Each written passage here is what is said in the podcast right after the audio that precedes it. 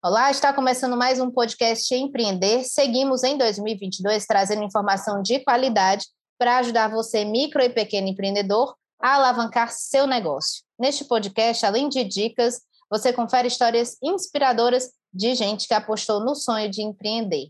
Acesse movimentoempreender.com e navegue por todo o conteúdo que a gente prepara diariamente para fazer você chegar mais longe.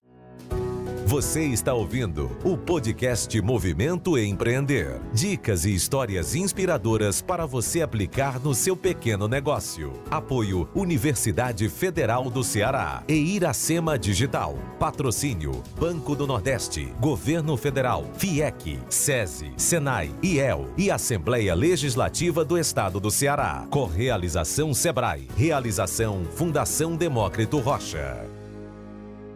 No Brasil, quase metade dos pequenos negócios são liderados por mulheres. Esse é o retrato do empreendedorismo no país, com empresas criadas ou idealizadas por elas.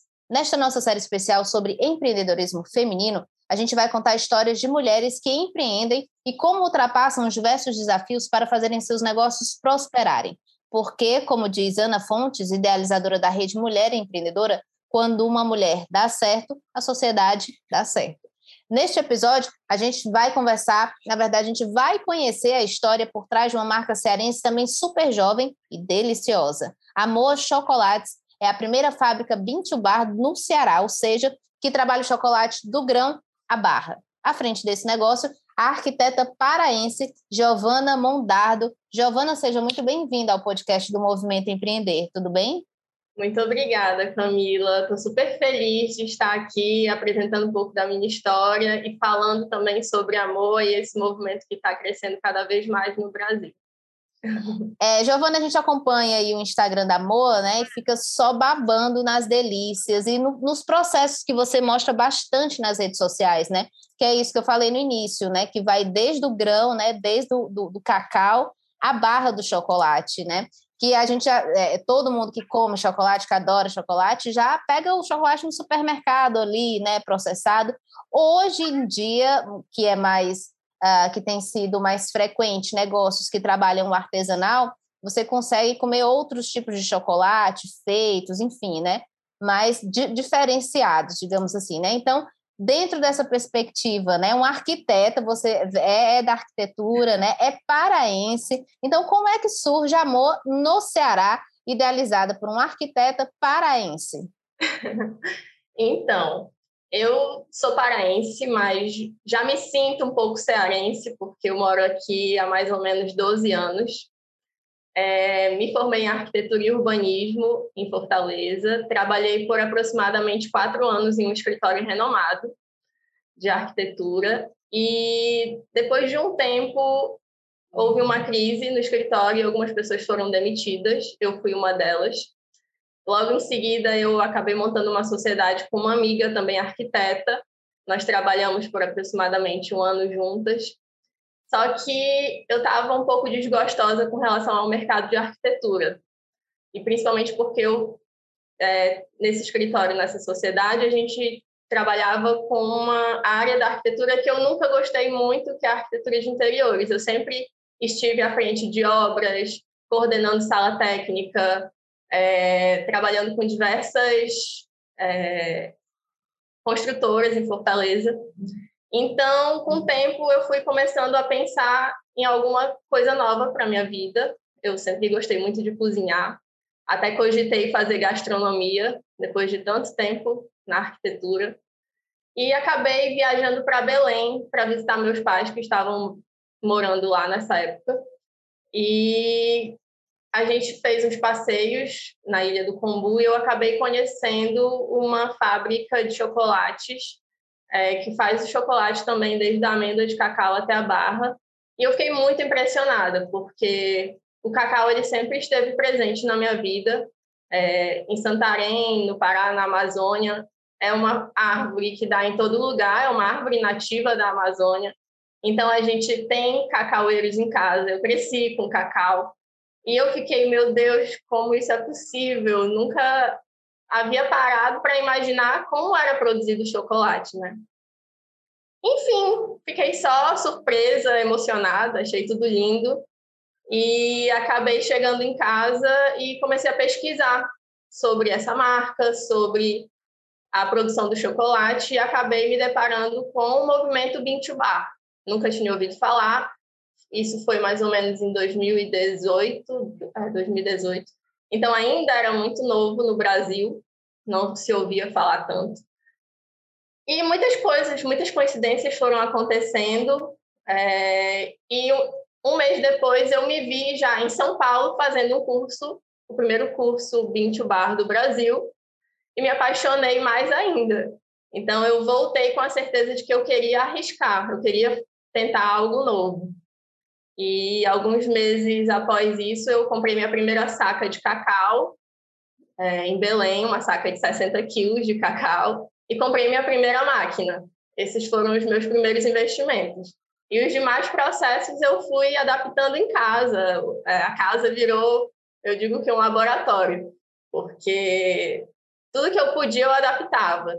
Então, a área de serviço virou minha área suja de torra de cacau e de separação de cascas e de nibs. Então, foi mais ou menos assim que a Moa foi come começou, né? Muito legal, viu? E achei, engra... achei interessante, na verdade, essa experiência, né? De retornar à infância, né? De retornar ao teu local de origem, né? Que é e, e pensar nessa perspectiva de futuro voltando para o passado, né? Sim, e principalmente porque eu sempre tive uma ligação muito forte com a Amazônia. Assim, eu estou aqui há 12 anos, mas só de falar na Amazônia, na minha cidade, me dá vontade de chorar, de, de tanto que eu ainda estou ligada às minhas origens, às minhas raízes. Então, foi muito importante para mim encontrar isso lá e hoje poder trabalhar com cacau, que é a minha origem. Eu só trabalho com cacau da Amazônia. E como é que foi esse início, né? Porque é, acredito esse teu negócio é algo complexo, né? Que tipo tem todo um processo. Trabalhar o cacau dos in natura, eu acredito que se, não seja algo tão fácil assim, né? Então, como é que foi esse início? Como é que foi a estruturação do, do negócio? Hoje você já é uma fábrica, né? A Amor existe há quanto tempo? Há quantos meses? A gente fez dois anos agora, dia 13 de junho. Ah, menina, anos. Ou seja, começou um pouco antes da pandemia e depois já veio a pandemia? Durante a pandemia. Começou durante a pandemia, certo? Eu lancei então, a marca durante a pandemia. Então, como é que foi esse processo do início, né? De estruturar o negócio e de tornar ele viável? Porque como, assim como outros milhares de negócios, você começou literalmente na cozinha de casa né? Sim. Então, como é que foi estruturar? Como é que foi esse início? É, a gente já entendeu, é, por exemplo, que foi bem caótico no sentido de levar tudo isso para casa, né? A amêndoa, descascar, uhum, enfim, uhum. ter uma parte suja, né? Como você falou, que é, é justamente esse processo é, é de, de tirar a amêndoa do cacau, acredito, né?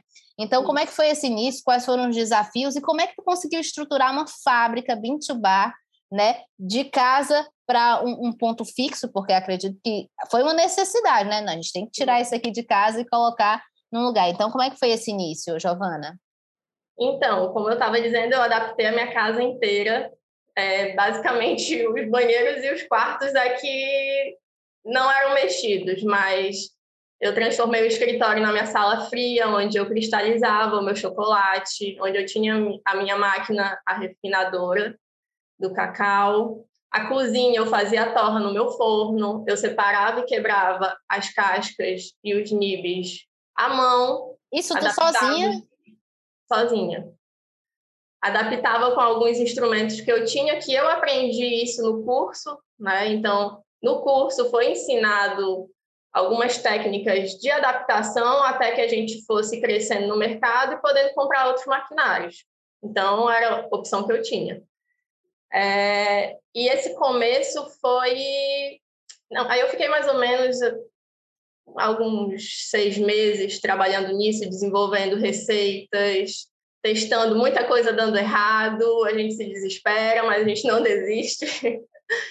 Então, mais ou menos nesses seis meses, eu comecei a fazer minhas embalagens, porque toda a parte gráfica da Mo é feita por mim, como eu sou arquiteta, eu que desenho tudo, eu que fiz minhas embalagens e faço até hoje, faca de corte. Então, eu fui é, finalizando essa parte que era preciso, enquanto eu fazia os testes de chocolate, Até que chegou um momento que eu disse: tá bom, tá tudo pronto, agora eu vou lançar. E aí eu fiquei per... e aí veio a pandemia.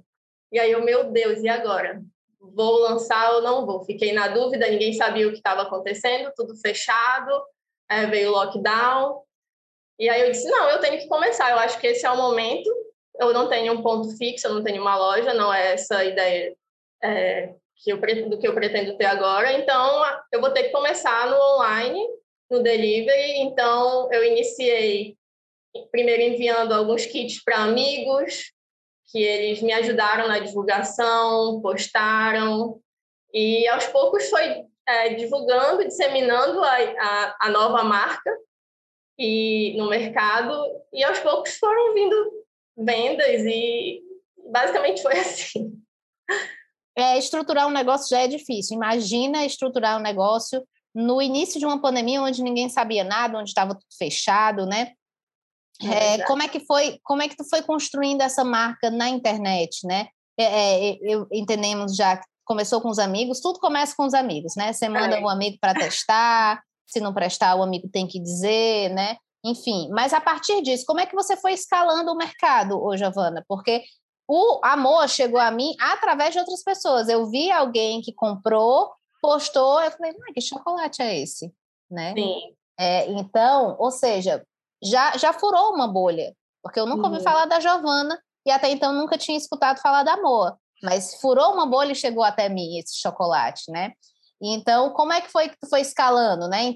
Entendeu já que era uma crise, que ia ter que apostar no, no delivery, já começou com o pé à frente, no sentido de que muitos negócios que já que eram anteriores à pandemia tiveram que se adaptar ao digital e acredito que foi mais difícil, porque quando você já nasce com uma coisa que é aquilo ali, você já pega o ritmo, né? Quem teve que se adaptar, que não tinha uma presença digital muito forte, teve que correr atrás é, é, dessa, não desse prejuízo, mas teve que correr atrás dessa nova sapiência, né? Teve que aprender do zero. Você já começou no digital, então já entendeu que tinha que escalar ali. Então, como é que foi essa escalabilidade, né? Como é que foi expandindo é, é, essa, os, os, os clientes, né? Foi, foi uhum. conseguindo chegar em novas pessoas. Então, eu realmente usei as ferramentas que eu tinha, no caso era o digital, era o Instagram, era a única rede social que eu tinha, até pouco tempo, inclusive, e o WhatsApp. Então, eu sempre gostei, na verdade, de fotografia, de artes, já estava na arquitetura, já faço parte da arquitetura. Então, eu investia nas minhas fotos, eu mesma quem bato as minhas fotos, eu criava os meus cenários, eu investi nas minhas embalagens, que de uma forma ou de outra, quando eu conseguisse é, alguma venda, a embalagem já destacava em primeira mão para o cliente antes dele é, provar o chocolate né? assim como nas prateleiras. E essa, esse, eu consegui escalar as vendas é, nessa, nas redes sociais, mas principalmente com a ajuda dos meus pais, porque na época eles estavam morando em Belém, então até hoje eles são um dos meus maiores vendedores.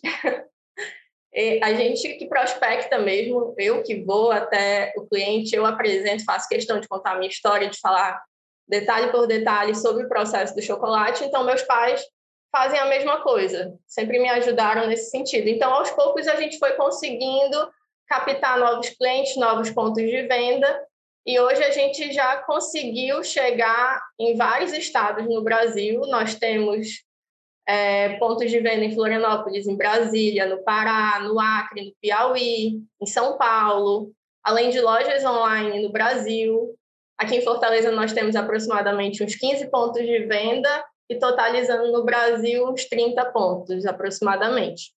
Então, sempre foi assim, de formiguinha, eles me ajudando, os meus amigos. Aos poucos, é, a gente pode investir em algum kit para algum influencer, a gente envia. Então, vamos usando tudo que nós temos.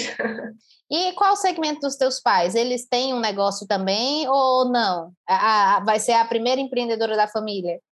Não, então, eu já venho de uma família é, do empreendedorismo feminino. A minha maior referência é a minha avó, que ela fundou uma farmácia homeopática, que é referência hoje no oeste do Pará. Então, eu cresci, eu nasci e cresci dentro dessa empresa É, a gente tem, a gente trabalha com plantas medicinais, produtos saudáveis, é, remédios naturais com ingredientes da Amazônia.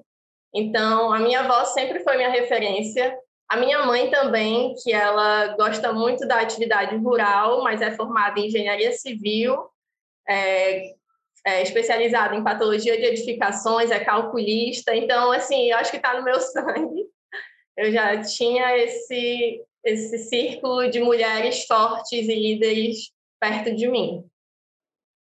É, o que, o que foi o motor, Giovana? Né? Você tinha saído da empresa né, é, formal, né? tinha um trabalho formal, é, numa outra área de atuação, que na verdade acabou confluindo para o teu negócio, né? já que tu tem uma, uma, uma, domina, na verdade, outras perspectivas que ajudam o teu negócio, né? como fazer as embalagens, a própria questão de estética, né? Acredito que influenciou uhum. também a parte da arquitetura. Mas o que foi o motor principal, né, para ti? É, porque empreender, como sempre eu, eu, chego nessa mesma perspectiva, né? Quando eu já comecei com milhares de empreendedores ao longo do, do empreender e de que empreender não é fácil, né? Você tem que ter assim muita resiliência, você tem que ter muita força de vontade, porque são tantos percalços. Por isso que muitas empresas elas elas morrem no primeiro ano, né? Uhum. E, e, ultrapassar os três anos é assim uma tarefa super árdua e difícil. Né? Mas o que foi o, o, o motor para a Giovana dizer assim, não, vou, vou, vou me manter aqui, mesmo com a pandemia, vou, vou levar isso aqui adiante, né? Qual foi a, a, a, o principal, ou os principais, né? Motorzinhos assim que fizeram Giovana permanecer e já está aí há dois anos, né? Que foram uhum. praticamente dois anos, estão sendo ainda, na verdade, né? Dois anos de pandemia. Então, foram muitos motores, foram e continuam sendo. É, primeiro, eu acho que o contato, o, o, esse reencontro com o cacau, que eu tenho um apego afetivo assim enorme, porque me remete imediatamente à minha avó, porque eu lembro muito da gente caminhando na, na floresta, porque a gente tem uma plantação de plantas medicinais, a gente caminhando na floresta, ela apanhando cacau, ela me dando, eu pequena, comendo ela pegando a semente do cacau me dando da mão dela, botando na minha boca. Então, eu tenho essa memória afetiva. Isso me, me emociona muito. E também um, um, outro motor, claro, o apoio dos meus pais, da minha família, dos meus amigos. E acredito que a minha força, né, também, porque se eu não tivesse dito vou arriscar aqui, mesmo que não dê certo, mas eu quero arriscar. E seguir em frente. Foi o que aconteceu. Até hoje está dando tudo certo, graças a Deus. Você imaginava que a Moa ia chegar aqui onde ela já está hoje? Como você disse, né? Já tem diversos, mais de 30 pontos espalhados pelo Brasil, né? É, é uma paraense que está no Ceará fazendo chocolate com a castanha, é, com a amêndoa do cacau vindo direto do Pará, né? Como é que tu enxerga o teu negócio hoje quando tu olha em perspectiva há dois anos atrás, quando tu começou? não imaginava que fosse acontecer tudo tão rápido. É, parece que eu já estou há, não sei, 10 anos trabalhando com chocolate. Mas estou muito feliz, estou muito feliz e quero cada vez mais disseminar esse movimento, né? O movimento Bar, porque a gente trabalha é, com cacau um cacau fino de qualidade que passa por um processo de beneficiamento lá na fazenda do meu produtor, que fica em Tomé Açu, no Pará. Essa é a origem do nosso cacau. E nós não trabalhamos com nenhum tipo de conservante, emulsificante, aromatizante, porque o nosso chocolate não precisa disso. A gente trabalha o melhor daquela amêndoa, tirando dela o seu terroir, né? Que a gente fala que o cacau é para o chocolate, assim como a uva é para o vinho. Então, o nosso produto é de qualidade é, e, eu, eu quero disseminar isso cada vez mais para o Brasil e, quem sabe, em breve, a médio e longo prazo, exportar.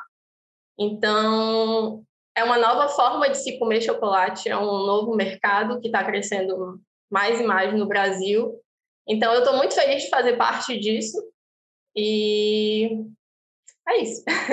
é, como você falou, é um novo mercado, né? Tipo, as pessoas têm procurado é, é, esse retorno às origens, no sentido de é, sair dos industrializados. Óbvio que a gente está vivendo uma crise sem precedentes, onde, na verdade, a maior parte da população está voltando para os industrializados porque são os mais baratos, né? Até fiz uma matéria recente sobre isso, onde a população, a maior parte está passando por uma situação muito difícil, né? Então, na verdade, quando eu falo retorno às origens, é para quem pode no momento, né? Para quem tem uma parcela da população privilegiada que, na verdade, está podendo resgatar essas origens, porque são produtos mais caros quando você compara a produtos altamente industrializados, processados, refinados. Mas tem essa característica, né? O sabor é diferente, né? Você conhece quem é o produtor, você falou o nome do produtor, você sabe de onde o cacau veio, né? Você uhum. acha que é, você pegou um, um, um, Tu pensou nisso nesse bom momento? Ou simplesmente tu foi e no meio do processo tu disse, poxa vida, há, esse, há, há um momento propício para o que eu estou fazendo agora, né? Como é que tu percebe esse mercado? E a que, que tu atribui né, essa, esse retorno de muita gente a, a, a preferir o artesanal, por exemplo? Uhum. É, então, eu realmente percebi isso depois, porque, enfim, a gente está sempre aprendendo, eu estou sempre estudando sobre o, o, mercado que eu trabalho. Então, por exemplo, nós pagamos mais por esse cacau, a gente ajuda o nosso produtor, a gente tem uma cadeia curta, justa e limpa, a gente trabalha com cacau de sistema agroflorestal, então a gente também ajuda a preservar e conservar as florestas a gente não está pensando só em nós, na empresa, na Moa, no chocolate lá no final, a gente está pensando em toda a cadeia, a gente está pensando no nosso produtor lá no comecinho, porque sem ele, a Moa não existiria. Eu não, se eu não tiver um cacau de qualidade, eu não vou ter um chocolate de qualidade. Isso é um dos grandes diferenciais do Bean to Bar para a grande indústria. É, e desculpa, eu não lembro a última pergunta. É isso, né? É, é a que, que você atribui esse crescimento, né, a esse retorno, as pessoas estarem hoje mais atentas ao que elas consomem, né, e de onde vem, e por que onde foi, e aí sobre a cadeia, como é que foi o processo. Acredito, você acredita também que o impacto ambiental tem feito as pessoas mudarem mais essa, essa linha de raciocínio? Com certeza. Mas eu atribuo principalmente a pandemia, infelizmente, a pandemia, porque as pessoas começaram a ficar mais tempo em casa, elas começaram a se preocupar mais com a sua saúde, com o que estavam colocando dentro de casa, quais alimentos estavam consumindo. Então, trabalhar com um produto que visa esse público mais saudável acabou me ajudando, claro, na minha, na, no meu negócio. É, então, eu atribuo basicamente a isso, a, a mudança hum, no mundo, né, agora, com relação a olhar mais para si e saber o que está consumindo. E o Bean Bar é exatamente isso, é um produto puro, com puro cacau, que tem diversos benefícios para a saúde. Nós temos é, enorme, é, diversos nutricionistas indicando nosso chocolate no Brasil, em Brasília, em Fortaleza, fazendo parcerias, porque eles sabem de todos os benefícios que tem ali naquele produto. Maravilha. Quais os desafios de empreender no Brasil, o, o Giovana? Pensando principalmente nessa perspectiva do empreendedorismo feminino, né? Sim, são enormes, né? Porque, enfim, é, o mundo ainda é dominado pelos homens, é, mas o, empre o empreendedorismo feminino ele tem características próprias eu acredito que a gente colabora muito para uma sociedade mais justa e gera mais oportunidades para as mulheres, para profissionais mulheres. É, inclusive, nas nossas embalagens tem um selinho de empreendedorismo feminino. Desde o começo eu quis é, inserir isso nas embalagens. É, porque, enfim, é, é gerido por uma mulher e eu acho que nós temos diversas características que nos destacam e que deveriam ser levadas em consideração, como, por exemplo, a nossa inteligência emocional. É um destaque né, na tomada de decisões adversas, de situações delicadas, tanto com clientes, fornecedores, colaboradores. Por exemplo, na MOA, eu faço questão de contratar só colaboradoras mulheres. Nós somos uma fábrica de mulheres. Então, desde o começo, eu quis priorizar isso. E é uma outra relação, é, um, é é ótimo trabalhar com mais mulheres e, e, e, puxar essa força cada vez mais que nós temos e nos unir. Eu acho que isso é muito importante. E eu acho que nós temos outras características assim que nos destacam também, que eu vejo muito em mim, principalmente. É, nós somos muito detalhistas, nós somos super preocupadas, é, habilidosas, e nós conseguimos exercer diversas atividades ao mesmo tempo sem prejudicar nenhuma delas. Então, eu acho que cada vez mais o empoderamento feminino está aí para a gente se dar força, para a gente superar uma série de barreiras nesse aspecto social e cultural. Maravilha, muito bom. É, para finalizar, a gente está chegando aqui ao, ao, final desse episódio. Por que Moa? Então, todo mundo me pergunta isso, eu faço questão. Ele tem, o nome Moa tem diversos significados pessoais para mim. Moa, porque é o nome de um rio no Acre, que foi o primeiro estado onde eu morei depois que eu saí do Pará. É, Moa, que é de Moacir, do filho de Iracema, da história de Iracema, que, que é o que o Ceará foi o lugar que eu escolhi morar.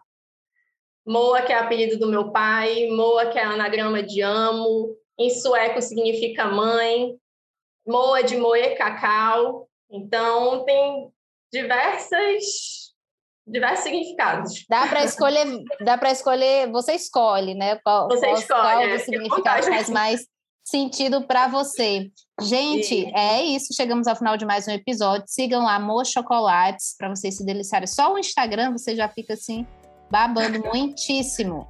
E eu e queria muitíssimo. Chocolate. E provem os chocolates, claro, não pode ficar só olhando, né? Eu é queria agradecer muitíssimo a você, Giovana, por participar aqui do nosso podcast e dividir sua história com a gente. Giovana Mondardo, obrigada. Eu que agradeço, Camila, foi um prazerzão.